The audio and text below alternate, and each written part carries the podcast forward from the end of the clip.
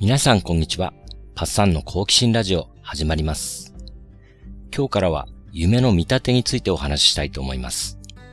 現在僕はプロセスワークの基礎講座を受けていて、その中で夢の見立てを教わってるんですが、ちょうどいいタイミングで象徴的な夢を見て面白い出来事があったんで、それについてお話ししたいと思います。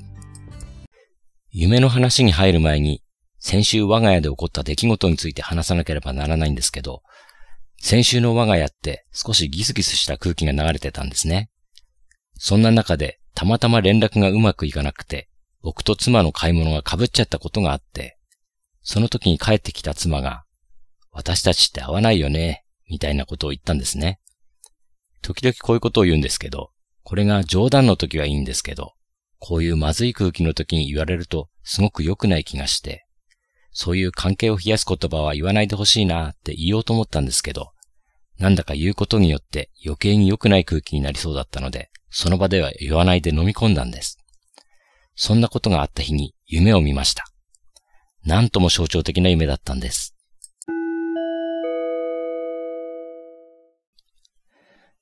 僕はギターを持ち、ライブをしようとしていました。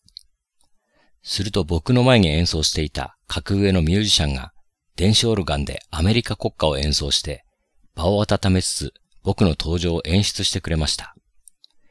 うろ覚えで弾いているから、ところどころ音を外していました。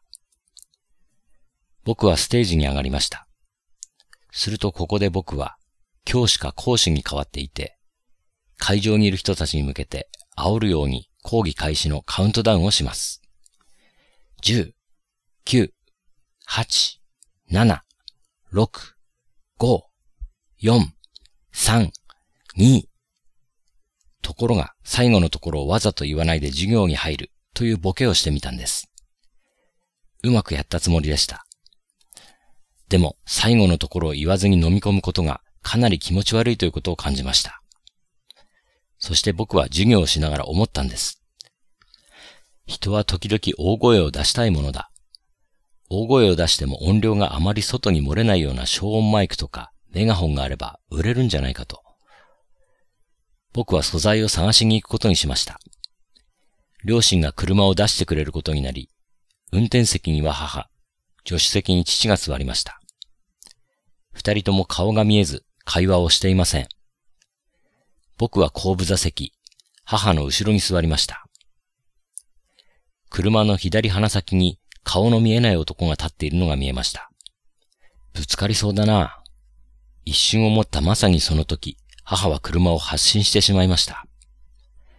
感触はなかったけれど、ぶつかったようでした。後ろを見ると、男がぶつかったらしい足を押さえて痛がっています。そしてすぐ走って追いかけてきました。僕は母に止まるように言おうとしましたが、喉が詰まって声が出ません。ここで目が覚めました。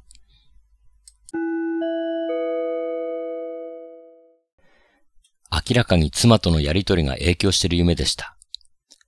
そして顔の見えない男がぶつかるあたり、すごく象徴的です。僕は夢を忘れないように頭で反芻することにしました。すると妻が起きてトイレに行きました。妻が夜中に起きるのは割と珍しいことです。さらに電気をつけて手を洗い、水を飲んでいました。僕は少し覚醒してしまいました。やがて布団に戻った妻は、彼女が時々やることなのですが、暖を取るように僕の左手の下に手を滑り込ませてきました。この時の僕の姿勢に僕は自分で驚いてしまいました。僕は左手を妻の手の上に置き、右手は自分の胸に当てて、アメリカの裁判の証言のようなポーズをとっていることに気づいたんです。だから夢の中でアメリカ国歌が流れたのか。こういうのをシンクロニシティと呼ぶのでしょうか？僕は起きて夢を書き留めました。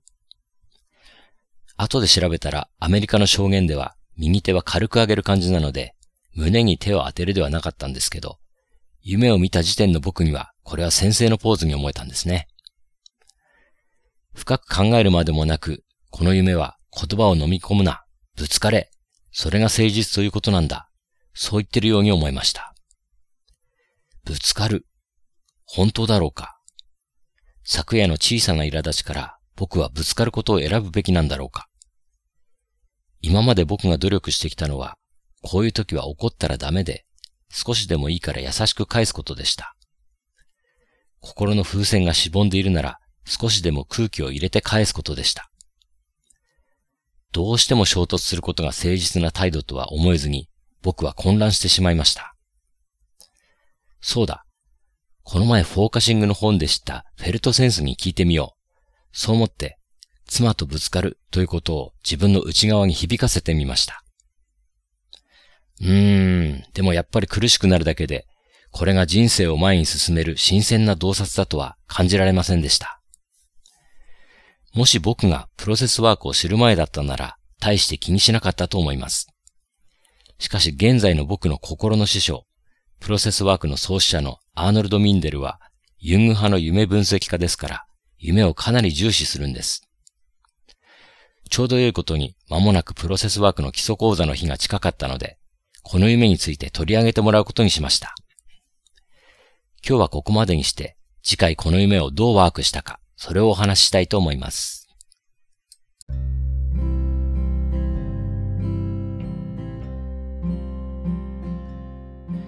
それにしても不思議な夢でした。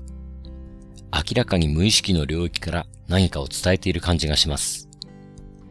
こんなタイミングで不思議な夢を見れるって、夢について学ぼうという僕にとってはビギナーズラックみたいなものですよね。